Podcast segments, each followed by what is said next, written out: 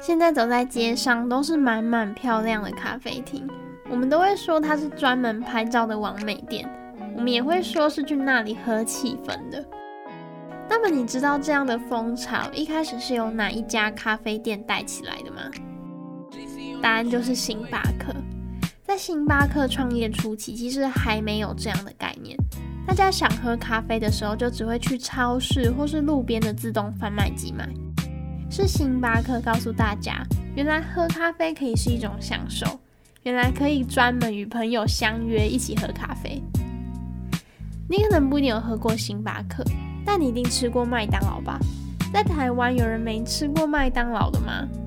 应该是没有的吧？那你就看得出来麦当劳有多成功。但你知道它其实在两千年初期曾经遭受过严重的打击吗？让我们来看看它是如何抵挡那一次的打击，而且变得更成功的。前面讲的都是美国的品牌，接下来还会讲到日本的品牌 Uniqlo。讲到 Uniqlo，你是不是一定会想到它日系的衣服跟裤子？那讲到日系，你是不是又会想到质感？但你知道 Uniqlo 为了压低成本，其实是在中国制造的吗？但是中国制造，不管是品质控管还是原料来源，好像都不符合日系的路线。但是 Uniqlo 是如何兼顾品质、形象，又如何兼顾成本的呢？让我们继续听下去吧。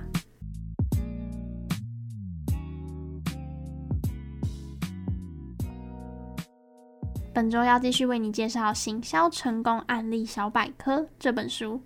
市面上大部分的行销相关书籍会一直不断的说明复杂的理论，但是这本书是先介绍成功的行销案例，再来解析成功原因，最后整理出相关行销理论。这样不仅可以非常生动的了解复杂的行销原理，同时看的时候也可以获得很多启发，让你发现原来行销也可以这么有趣。如果你是第一次点入这个频道，那恭喜你正在给自己变得更厉害的机会。正在输入中是由主持人每集为你介绍书中有趣的小知识。我们每周一更新 Podcast 内容，欢迎你每周在生活中找个空闲的时间。正在输入中。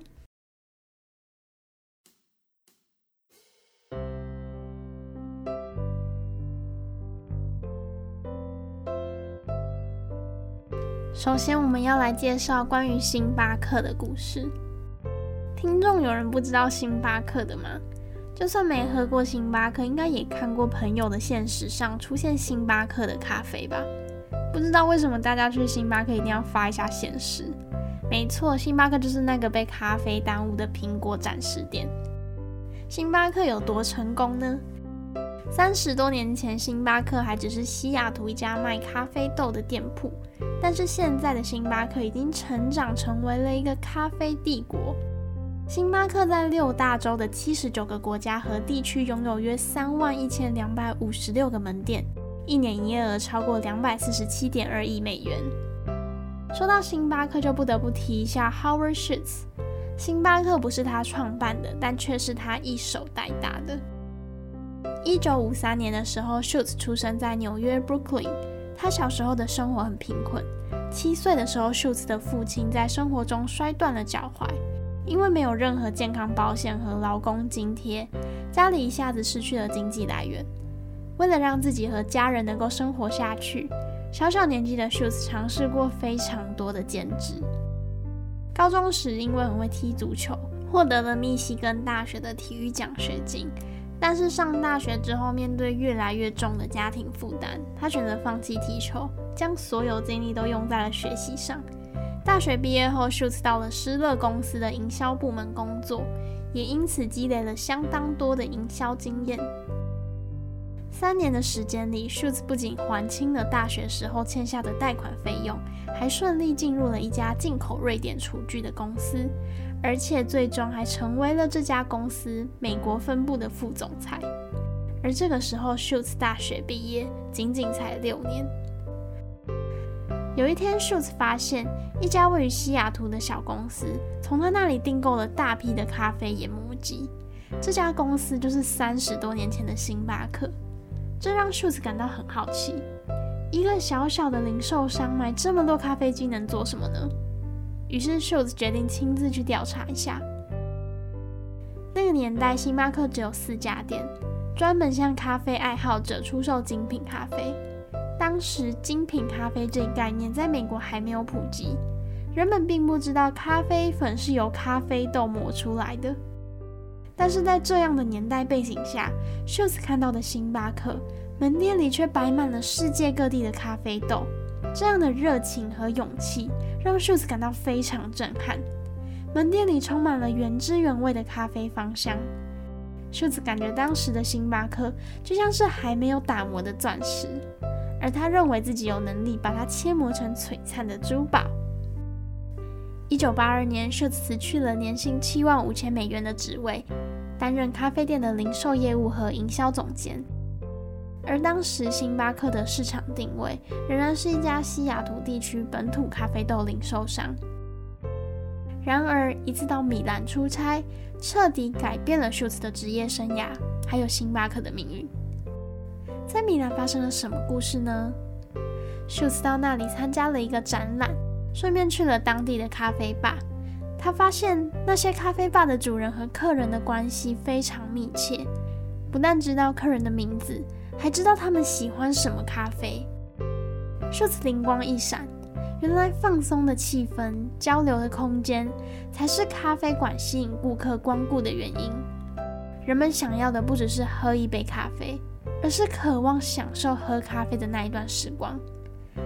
当时的 Schultz 心情澎湃。意识到美国还没有这种东西，自己将会大有所为。但是回来后，Schultz 的提议被老板拒绝了。不愿意放弃的 Schultz，一九八五年离开了星巴克，在西雅图和温哥华开设了一些小型的咖啡吧。他专注将米兰式的理念运用到这些咖啡吧上。一年后，星巴克的创始人找到了 Schultz，希望他能够收购星巴克。当时的 Schultz 没有那么多钱，为了筹集资金，他和两百四十二个人谈过话，但是被两百一十七个人拒绝了，还不断的听到有人说他的想法不值得投资。不过 Schultz 没有放弃。一九八七年，他筹到了足够的资金，买下了当时已经有六家店铺的星巴克，成为了星巴克当时的 CEO。紧接着，Shultz 开始对星巴克进行大刀阔斧的改变。他所坚持的社交模式咖啡馆，在美国迅速的开始走红。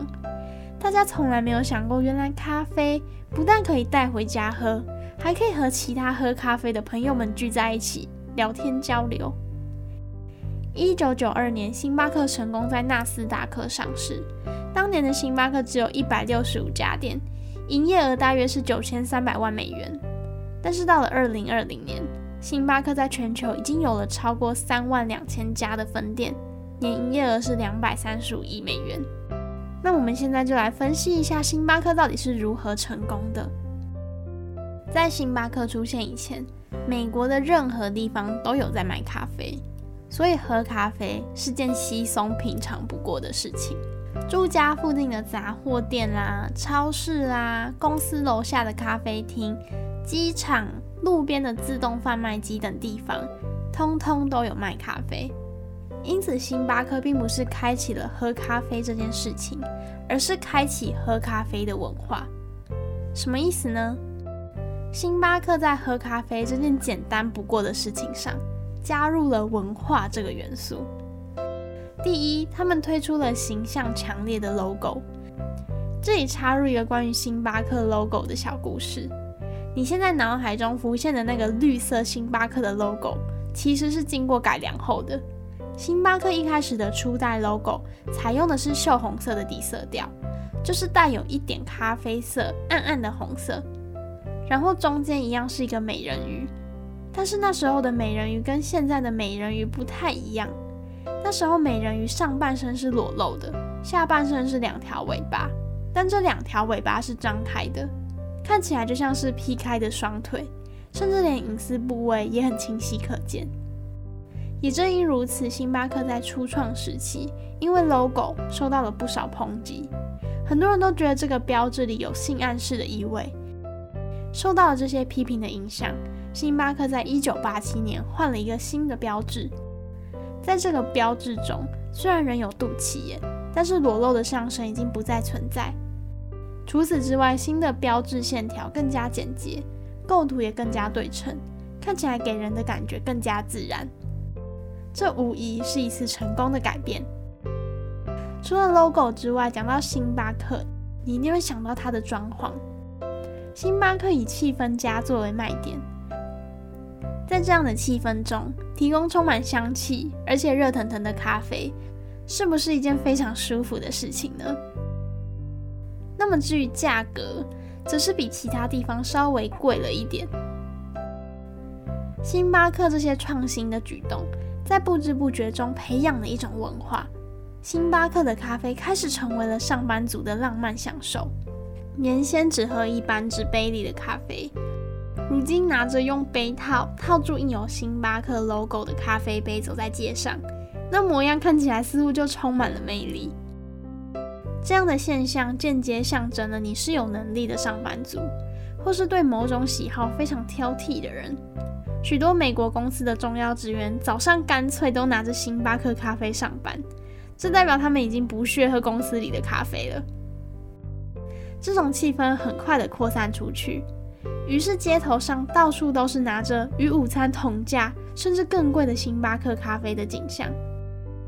就这样，星巴克征服了美国。从星巴克的故事，我们可以了解到，行销的出发点就是从分析消费者的需求开始，一定要正确地分析出人们对商品或服务的需求为何。那么，消费者对咖啡的需求是什么呢？应该不只是想要喝这种含有咖啡因的饮料而已。星巴克以立体的方式来了解人们对咖啡的需求，正确的说，就是关心消费者需求的变化。随着人们生活水准的提高，咖啡已经不再只是含有咖啡因的饮料而已，已经发展为能满足品味与文化的需求。简单来说，就算要喝咖啡，也要很有品味的喝。而感受到这种需求，并发展成商业模式的公司，就是星巴克。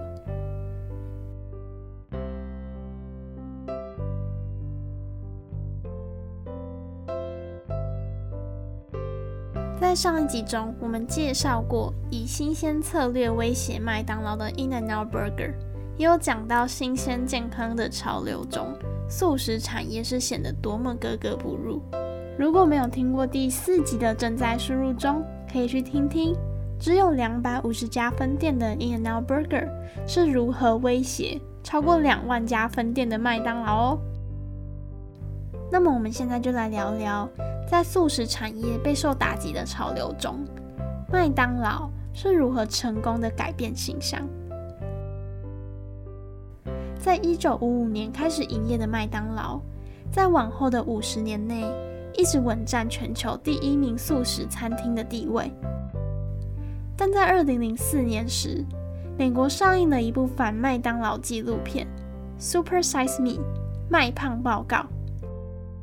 内容记录了主角 Morgan Spurlock 从二零零三年二月起，连续三十日只进食麦当劳食品的情况，结果体重增加了十一公斤，胆固醇也变为了两百三十，体脂肪由原先的百分之十一变成十八。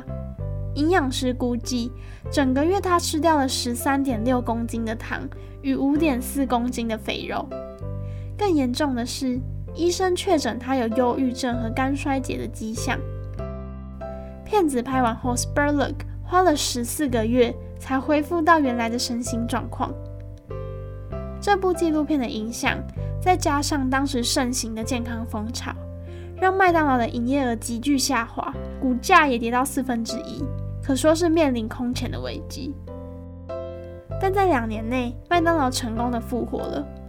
除了以每年十趴的速度成长外，也刷新了先前的最高股价。麦当劳的秘诀究竟是什么呢？麦当劳为了找回失去的形象，推出了麦咖啡。麦当劳希望给予消费者一个可以轻松聊天的空间。但你会发现，想要将有质感的麦咖啡跟麦当劳本身结合起来，坦白讲，并不是一件非常容易的事情。有一些咖啡店是充斥着人与人之间聊天的声音，有一些咖啡店搭配着轻松的爵士音乐。但你能想象，将有质感的咖啡装潢店面配上麦当劳的背景声音会是什么样子吗？重复播放的流行音乐，小孩哭闹声，时不时还出现薯条炸熟的声音，并且飘来油炸的味道。相信这样应该会让你提不起劲来。无法享受咖啡文青的时刻，因此麦当劳经营阶层以让麦当劳成为顾客能自在吃喝的最佳场所为目的，展开了各种行销策略。麦当劳将大部分以儿童取向的分店重新装潢，还将卖咖啡的柜台另外分离出来，让外带变得更加方便。这样实施的结果。麦咖啡除了能跟星巴克分庭抗礼之外，也能轻易地打败竞争对手，如甜甜圈业者。麦当劳靠着麦咖啡救活了快要死掉的品牌形象。他们也曾思考过，当品牌面临致命的打击时，究竟是要拯救品牌，还是该开发新的品牌？在这里，作者给出了答案：因为麦当劳这个企业本身就是品牌。所以救活品牌就等于救活企业，但如果是个别品牌时，讨论如何稍微变形成新品牌，也是方法之一。因此，麦当劳成功复活的秘诀就是品牌活化，是指随着消费者的喜好改变，或是借由新技术的出现，给予衰弱的品牌新活力，重新炒热先前品牌知名度的动作。但如果构成品牌的竞争要素几乎都快消失时，活化品牌所要付出的努力几乎等同于创造新品牌，那就没必要活化品牌了。活化品牌有三种方式：第一种，扩大品牌的知名度。如果消费者对品牌的认知程度过低，或是受到限制时，就需要扩大品牌知名度的深度与广度。具体方法主要是扩大产品消费范围，或是提供折扣等。第二种是品牌的更新，当品牌的形象老化时，就需要采用品牌更新 （renewal） 策略，借由修正或变更一或多项品牌的构成要素，来改善已老化的形象，或是追加新形象。最有效的例子就是改变商品的包装或品牌的商标。但需要注意的是，绝对不可以破坏代表品牌的核心要素。第三种方式是品牌线的延伸，还有开发副牌。在维持现有顾客的前提下，为了吸引新的顾客，所以要延伸品牌线或是开发副牌。例如，将产品线从男性高尔夫服饰扩大到女性高尔夫服饰，或是在维持品牌的高级形象及感性的前提下。开发出实用又大众化的副牌。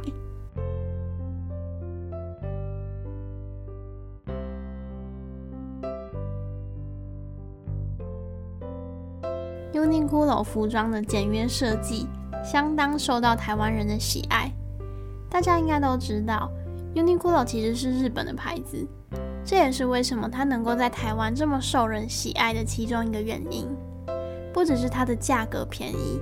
还有，因为大家会把它跟日系联想在一起，因此我们现在就来谈谈 Uniqlo 是如何保有日系的品质，又能够主打价格实惠，让人感到物超所值。在一九九零年代，一件牛仔裤在日本要卖八千日币，Uniqlo 却以两千到三千日币的价格提供人们更好的商品。而之所以能这么便宜，都归功于中国代工。和一般从中国进口的 Made in China 相比，Uniqlo 的品质确实是好很多。一说到 Made in China 的产品，脑海中出现的第一个印象就是便宜没好货。相反的，说到 Made in Japan 时，就会联想到高品质产品。而 Uniqlo 明明是在中国生产。品质却等于是 Made in Japan，那是因为 Uniqlo 为了生产产品，将原料从日本输往中国，并且委托属于优良企业的中国成衣加工厂来生产，而且有关生产与管理都是由日本派驻的管理者直接管理。因为日本人特有的谨慎风格，所以能生产出完美的产品。也就是说，Uniqlo 只是善用了中国的廉价劳工，不管是原料或是管理，都是由日本直接处理。因此，他们可以理直气壮地说，Uniqlo 是 Made in Japan。Uniqlo 就是像上一集提到的，将国家品牌充分加以活用的例子。如果还没有听过上一集的听众，可以听听上一集介绍韩国是怎么把韩文以及辣炒年糕行销到全世界，甚至成立辣炒年糕研究所的哦。那 Uniqlo 也不只是活用形象而已，还有借由严谨的品质管理来实际做出高品质的产品。品质管理是什么呢？品质管理是品牌管理的最基本。品质管理不只是为了品牌，在增加利润方面也担任着重要的角色。例如，在生产阶段减少不良品，就能减少材料浪费及后续处理的费用；在销售阶段降低出货的不良率，客户退货比例便会降低，售后服务的费用也会降低。借着这些连带减少的费用，就能完完全全反映在利润上。相反的，因为品质管理疏失，导致大量的召回，并让企业形象遭受打击的丰田汽车事件，就再次证明了品质管理的重要性。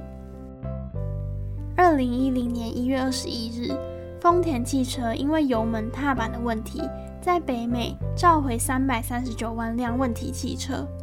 一月二十六日，暂停在美国销售八款车型。一月二十八日，天津一汽丰田汽车公司宣布，自一月二十八日开始，召回七万五千五百五十二辆 RAV4 车辆。一月二十九日，欧洲市场惨遭牵连，一百八十万辆汽车被丰田召回，丰田累计召回汽车总量达七百二十万辆，甚至超过了它在二零零九年全球六百九十八万辆的汽车总销量。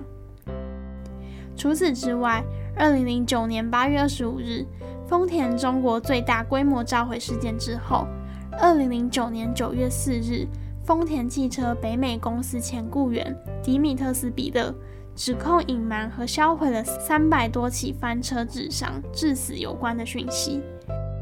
丰田公司在那时候遭遇了史上最大的信誉危机。这就是有关品质控管的负面例子。从这个例子，我们可以看出品质管理对于企业的重要性。